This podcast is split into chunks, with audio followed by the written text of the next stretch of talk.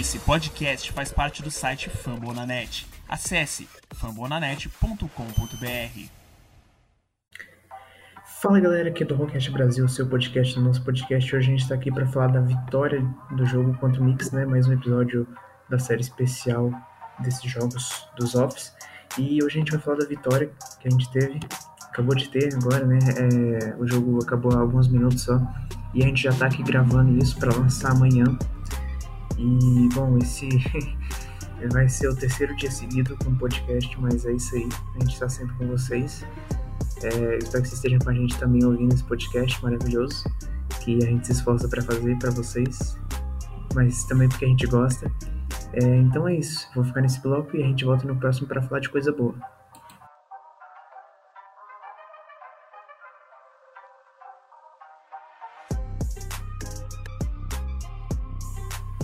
Então, voltamos, e assim, eu não sei se o.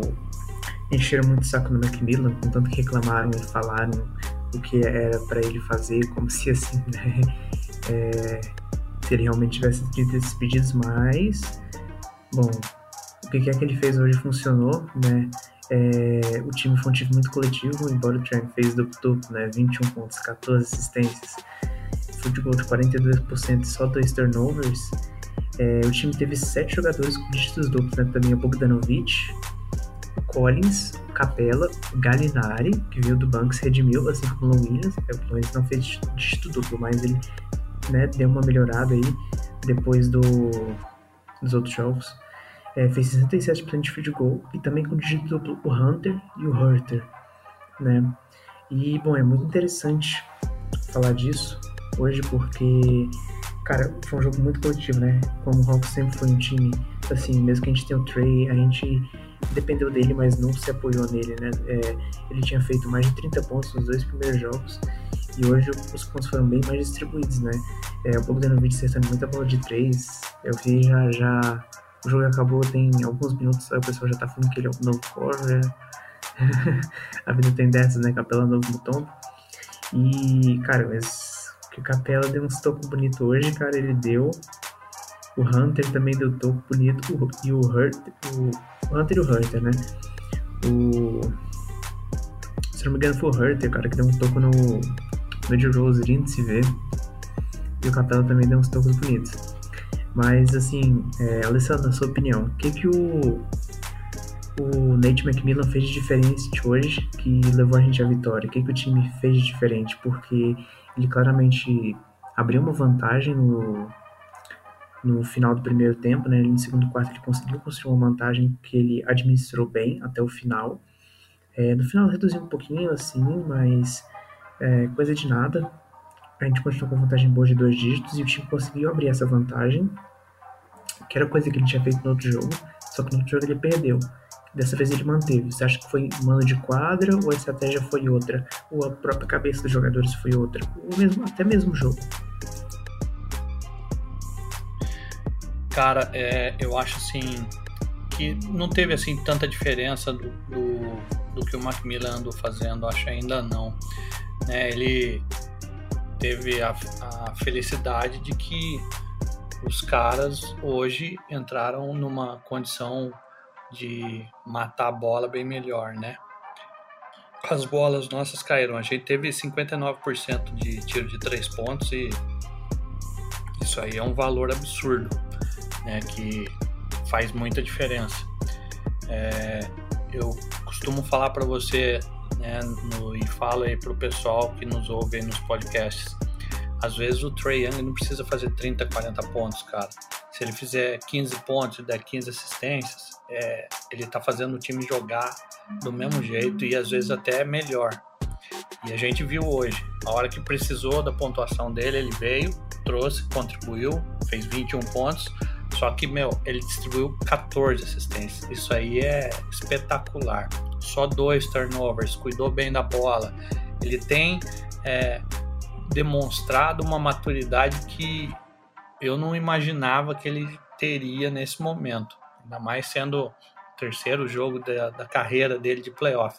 Mas é aquela história, né? Tem cara que tem o dom, tem e, e quando precisa, ele mostra isso. E aparentemente a gente realmente tem o nosso franchise player e a gente tem o cara que é o dono do, do Hawks.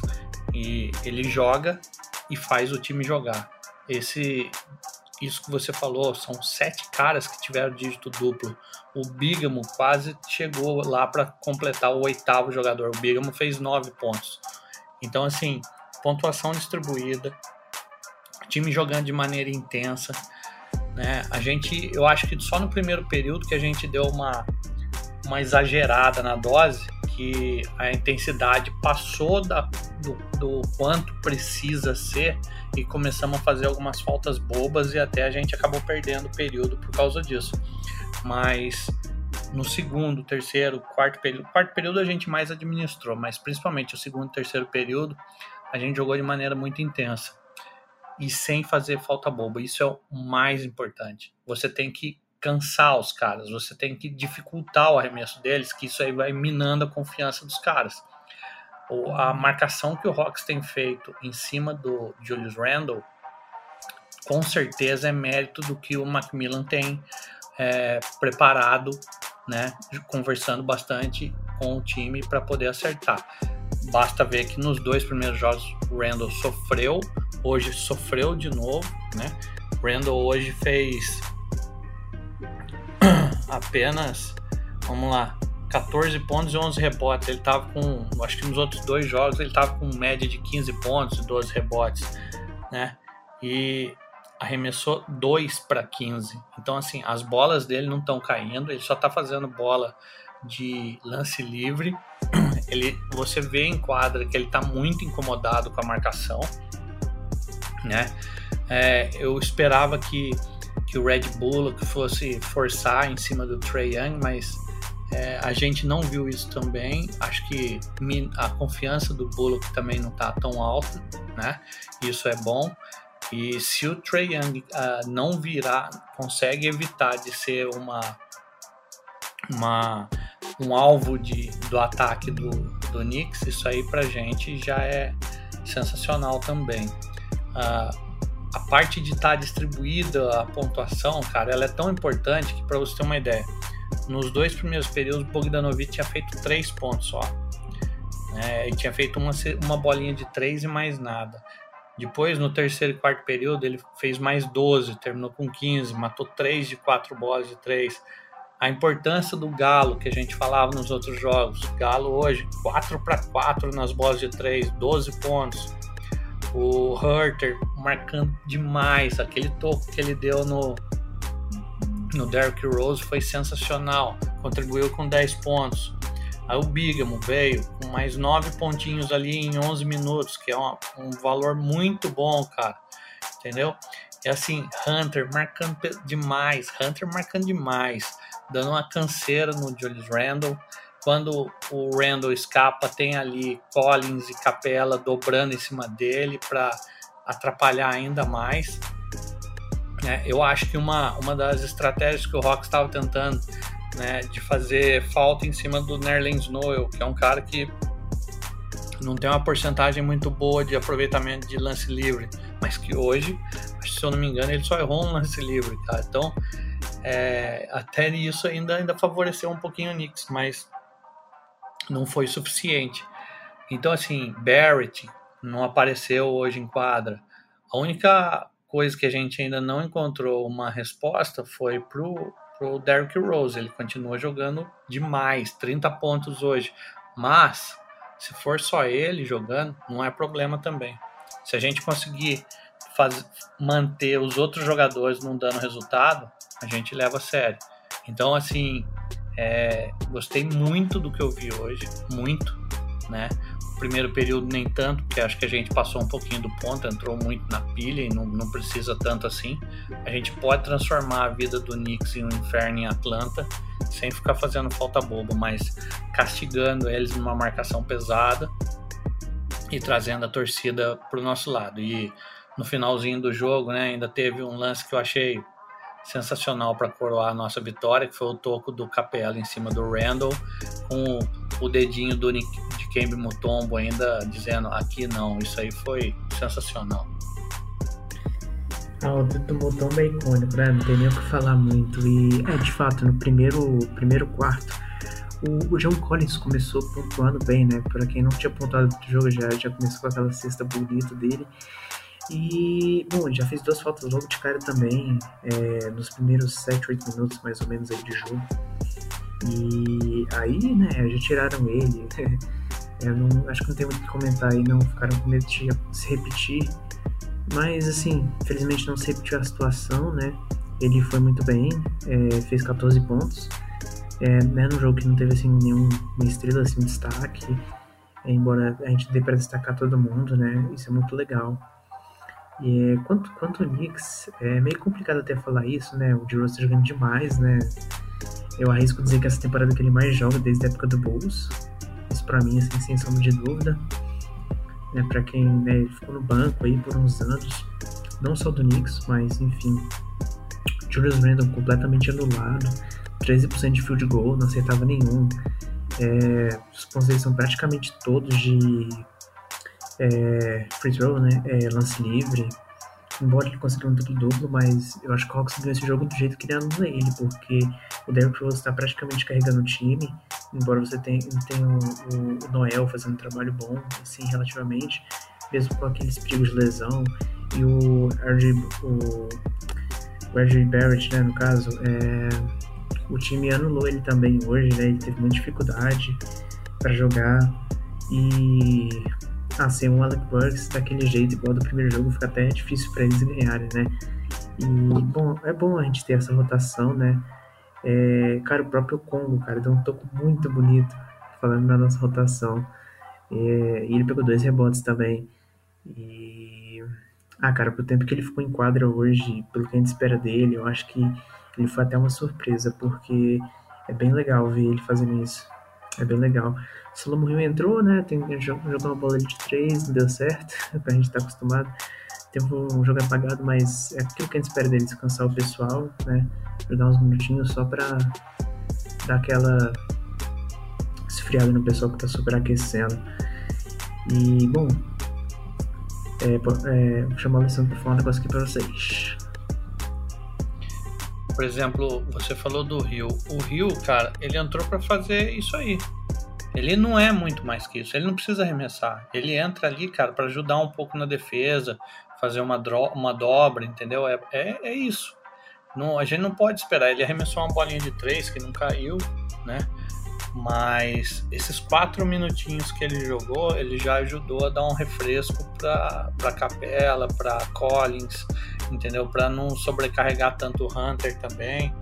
Que Hunter, ó, hoje jogou 35 minutos, cara. Bog, a importância do Bog não é só as bolas que ele mata. Bog marca muito também, cara. Bog é chato na marcação. Ele, Bog jogou hoje 39 minutos. Hoje nenhum jogador do Knicks conseguiu passar o que Bog jogou. O que mais jogou no Knicks, mais uma vez, foi o Derrick Rose, porque é o único cara que realmente tá, tá jogando, que tá mantendo o Knicks vivo nos jogos. Derrick Rose jogou 38 minutos e 53. Bullock jogou 38 minutos e 25, mas fez 11 pontos. O forte do Bullock é a bola de 3, ele acertou duas de 6, 33%.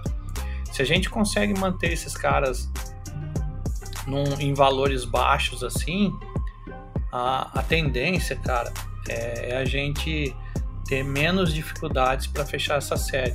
É ideal, essencial que a gente ganhe domingo para fazer 3 a 1 para jogar o próximo o jogo 5 em Nova York com eles com as costas na parede, porque a pressão em cima deles vai ser grande demais também, entendeu? Então é, é a, a, as, existem vitórias e vitórias, vamos dizer assim, né? A vitória do Rocks hoje, ela foi muito grande. Não precisa ganhar por 30 pontos para dizer que foi um massacre. É, precisa ganhar se impondo coletivamente. E o Atlanta fez isso hoje. O Atlanta controlou o jogo nos dois últimos períodos. Foi tranquilo. Não, não teve sofrimento. Uh, em nenhum momento a diferença baixou de 8 pontos, né? Acho que nem chegou a 8 pontos nos dois últimos períodos. Então, assim, o jogo foi controlado. E muito desse controle vai do, do Trey Young em quadra. O Bigamo hoje até que foi bem razoável, pontuou bem, né? Cometeu uns dois errinhos ali que dava para evitar, mas tudo bem, não, não, não vamos esperar tanta coisa dele assim também. E cara, o banco nosso precisa ajudar. Hoje, Galo, quatro bolas de três, bolas que foram em momentos importantes do jogo, né? E o Bigamo ali com os nove pontinhos dele, que também ajudaram bastante a gente ali. Teve uma bolinha de três do Bigamo também que foi bem, bem importante. É, de fato, é... quando você para pra pensar nisso, que você falou, o povo realmente defende demais, o povo, todo mundo teve dificuldade contra ele, né? É, quem se sacou mais foi o Derrick Rose, que além de estar tá jogando demais, como eu já falei, ele tá. Ele é armador, né, cara? Então, querendo ou não, ele vai ter que ser assim. É claro que isso não é obrigatoriamente, mas é de uma forma geral é marcado pelo Trae Young, que é um cara bem deficiente na defesa. E é, o que eu falei sobre o, o Hill é realmente isso, né? Não tem pra onde fugir, cara. Eu acho que a pessoa que espera alguma coisa do Solomon Hill, ela não tem muita alma mais, não. é, é assim mesmo, a gente é dependente do banco, né? É, aquele jogo a gente perdeu por causa do banco também. E hoje a gente ganhou por causa do banco. Então é um, um jogo muito equilibrado, o banco veio bem. É um time equilibrado no caso, né? O Bigamo, cara, ele ele é um jogador experiente, com experiência de office, e a gente depende dele, ele é muito útil pra gente. Sem contar que, assim, o que acontece? É, esse jogo a gente ganhou por 11 pontos, né? Ele não fez 9, cara. Se não fosse ele, ia ser bem apertado, né? Porque no outro jogo ele só desejar. E ele ajudou na vitória hoje, né? Ele teve, assim, um field goal de 67%, que é um field goal bom, embora ele tenha tido três turnovers, igual você falou, dois davam pra evitar. Mas eu acho que é isso mesmo. E Ó, uma coisa que a gente conversou também nos outros dois episódios, né, que foram sobre os jogos. Lembra que eu te falei que, meu, é difícil ganhar do banco do Knicks com o Derrick Rose jogando 38 minutos vindo do banco. Porra, isso aí não, não é normal, cara, né? Hoje a gente ganhou de 31 a 28 o nosso banco, porque o Rose jogou titular. Então, assim, a, a, pontuação do banco do Knicks tendo o Derrick Rose, cara, não dá para levar muito em consideração. Porque ele, ele, tipo, ele só sai do banco. Hoje ele já entrou direto como titular. Então, por exemplo, hoje ficou mais coerente o que é o banco de um lado e do outro. Então, por exemplo, a gente fez 31 pontos no banco, que foi 12 do Galo, 10 do, do Herter e mais 9 do Bigamo. 31 pontos e eles fizeram 28. Hoje a gente ganhou no banco também. Então isso é, é, é uma, uma coisa que é bom lembrar para desmistificar um pouquinho também que essa história que o banco do Knicks detonou o nosso banco não é assim também não. Derrick Rose ele pode ser, ele pode vir do banco desde sempre, mas ele não é banco, cara. Vai dizer para mim que o que o, o armador do do Knicks, o Alfred Payton é o titular do Knicks, não dá, né, cara? Payton horroroso. Não dá pra dizer que ele é titular, não só porque ele é horroroso, mas porque ele nem mesmo tem tempo de quadra, né? Mas é, realmente, a gente tem que desmistificar isso, embora eu falei, é porque assim, no último jogo só o Rose fez mais pontos que o nosso banco inteiro. E se eu fazer uma matemática aqui, você me lembra, é, o banco dele, tirando o Rose, também fez mais pontos que o nosso banco inteiro. É, mas bom, esse bloco já tá muito grande, então a gente vai ficar por aqui e a gente volta no próximo. Valeu, galera. Já voltamos.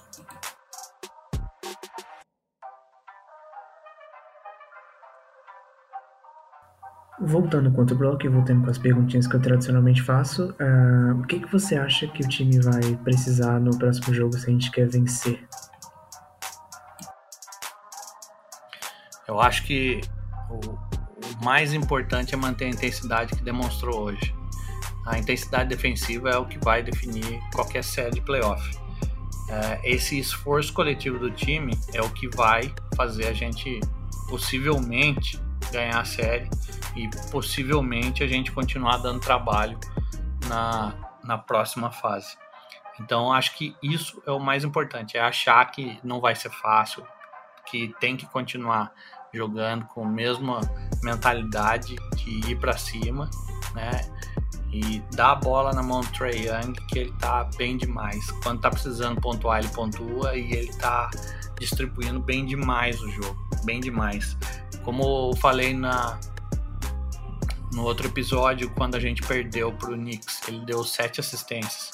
Mas se o pessoal matasse um pouco das bolas que ele deu, ele tinha passado de 10 fácil. Teria sido mais um double-double para ele. Então, assim, Trey Young tá muito bem. As provocações que fizeram com, com ele, eu acho até agora não surtiram efeito. Muito pelo contrário, acho que viraram ao contra, contra o Knicks, porque ele tem provocado, ele tem tumultuado, ele tem irritado os caras e pelo que ele tem demonstrado, ele vai continuar assim. Então acho que o primeiro passo é manter a intensidade, é jogar com a mesma nível de concentração, que isso é importante demais. E se mantiver isso aí, jogando em casa com a torcida apoiando e vindo, vindo para cima, a, a gente tem mais ferramenta que o Knicks. A gente tem condição de fazer um grande jogo e abrir 3 a 1 na série, que seria essencial para a gente poder colocar uma pressão gigante em cima deles. Ah, é muito bom isso aí, né? É...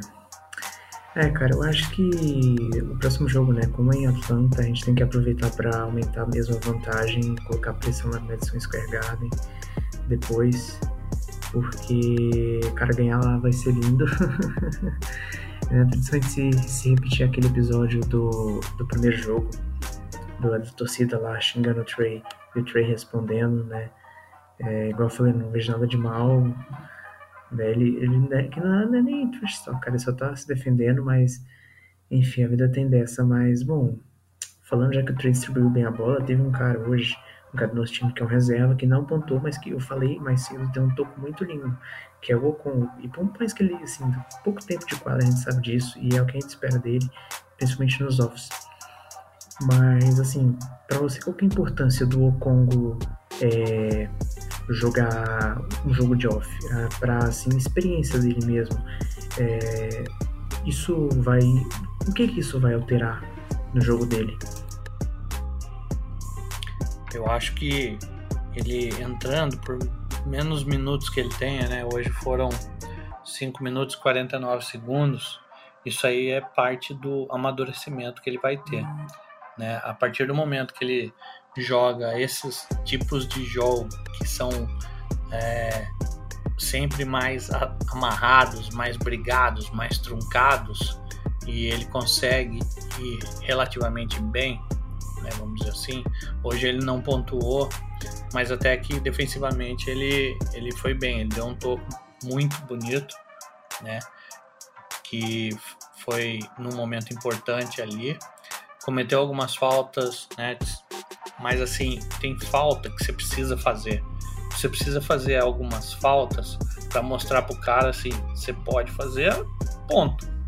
Mas vai ser lá no lance livre, você não vai fazer graça aqui que é o que eu acho e sempre falo, que o cara que joga ali embaixo, na 4 e na 5, ele não tem que ser bonzinho.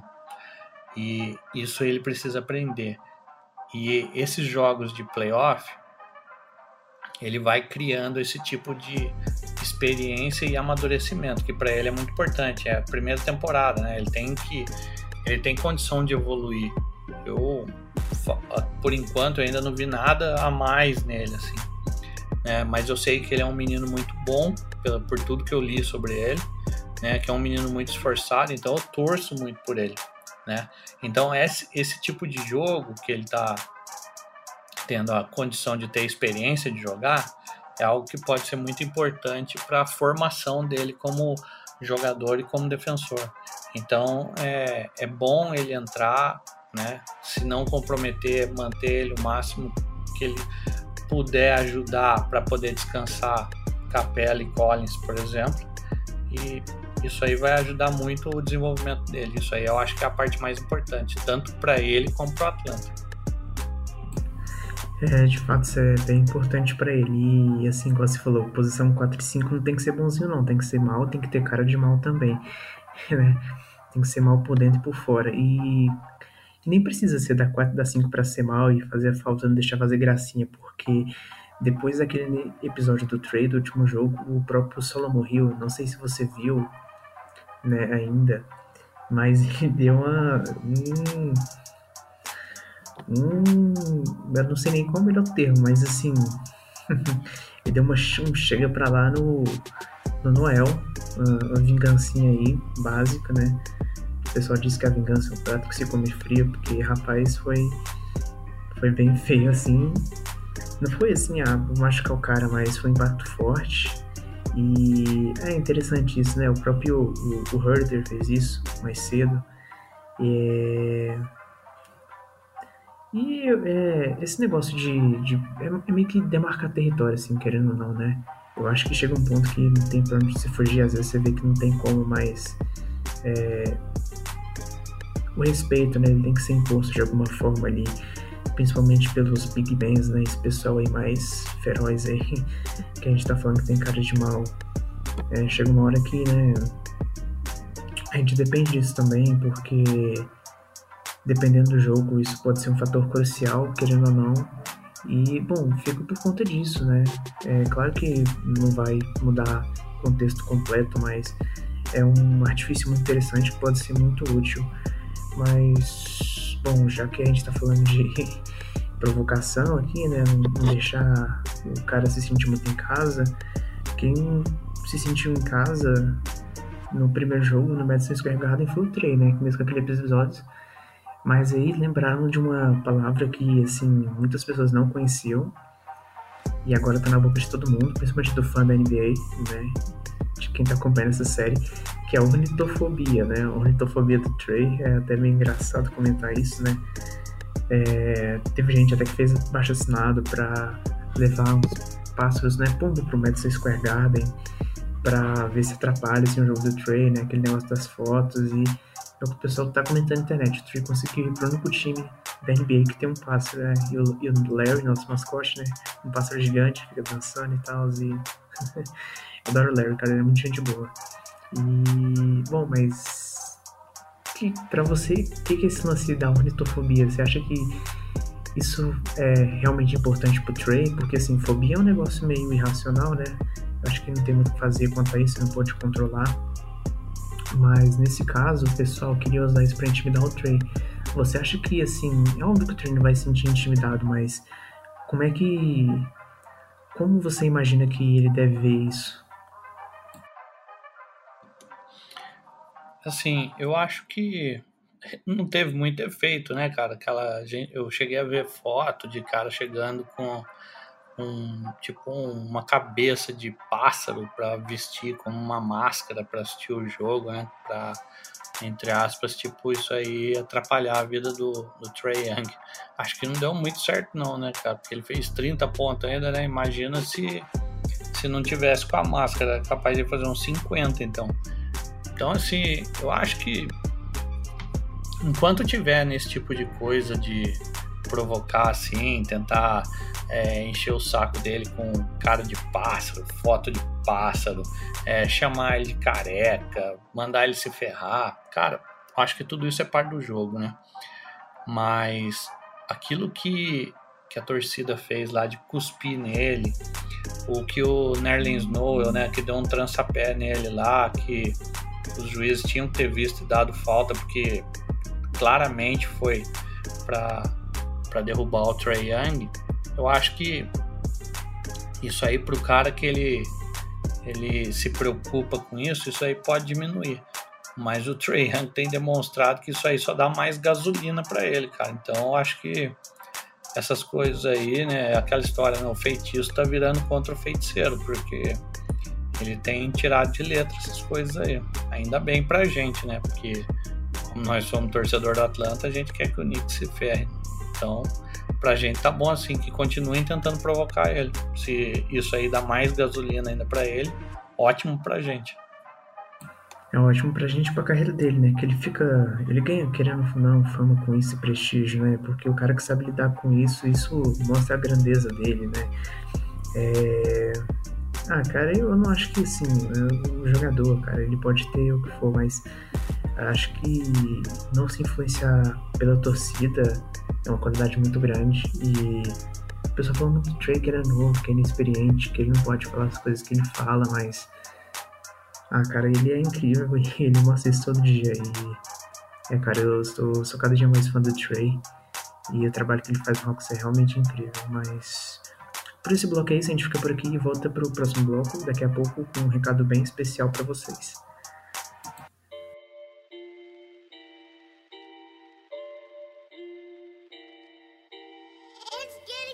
Esse é o nosso último bloco, né? Esse vai ficar uns minutinhos mais longo que normal, né? Cada vez a gente faz um podcast, vai aumentando um, dois minutos.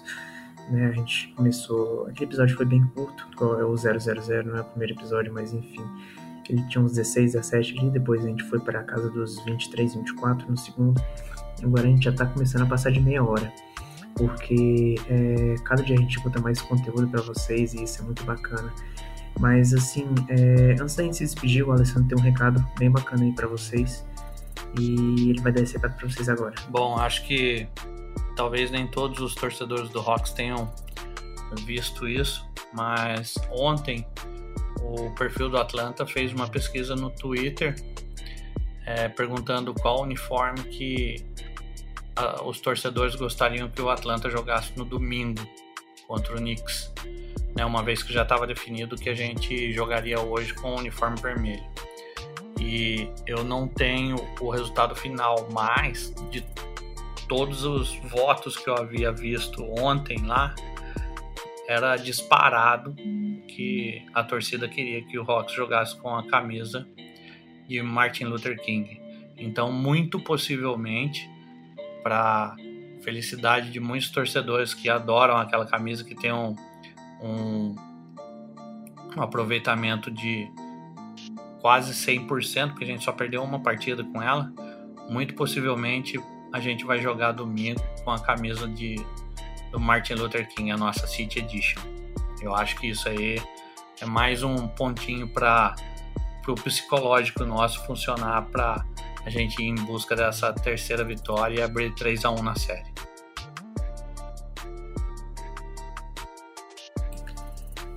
É, rapaz, é isso aí, isso aí. É, é muito importante, né? Não tem o que fazer. Mas, bom, enfim, é, obrigado por nos acompanhar. E isso, assim, a gente agradece muito. E sobre o uniforme, o Rox foi um uniforme, né? É, o pessoal falou que não tem um histórico muito bom. E o uniforme do, é, do moleque tem um histórico muito melhor, mas a gente ganhou hoje mesmo assim. Espero que a gente ganhe o próximo também. É, se não me engano, esse único jogo que a gente perdeu foi pro Bucks. E, bom, é, hoje a gente foi o nosso perfil do Twitter, arroba já vou pedir para vocês seguirem, como eu costumeiramente faço no final dos episódios. Ele foi marcado pelo próprio NBA Brasil, né? É, em dois tweets perguntando coisa pra gente sobre o jogo, então é muito bacana ver que a gente tá crescendo, então o podcast tá alcançando aí, é, dependendo do episódio, é, 30 pessoas vendo quando eu comecei a gravar. Eu não imaginava nem que tinha tanto torcedor do Hawks no Brasil. Brincadeiras à parte, mas um dia a gente faz um bolão aí para ver quantos torcedores do Hawks tem no Brasil. Aí quem chegar mais perto vai ganhar a camisa, se Deus quiser. Mas enfim, uh, o episódio foi isso. A gente fica por aqui. Eu me despeço de vocês. E eu vou deixar vocês com o Alessandro aí. E abraço. Um abraço a todos aí. E vamos em busca da vitória domingo de novo para abrir 3 a 1 na série. Abraço, pessoal. Yeah, we come through. Yeah, yeah, yeah. No matter what you say or what you do.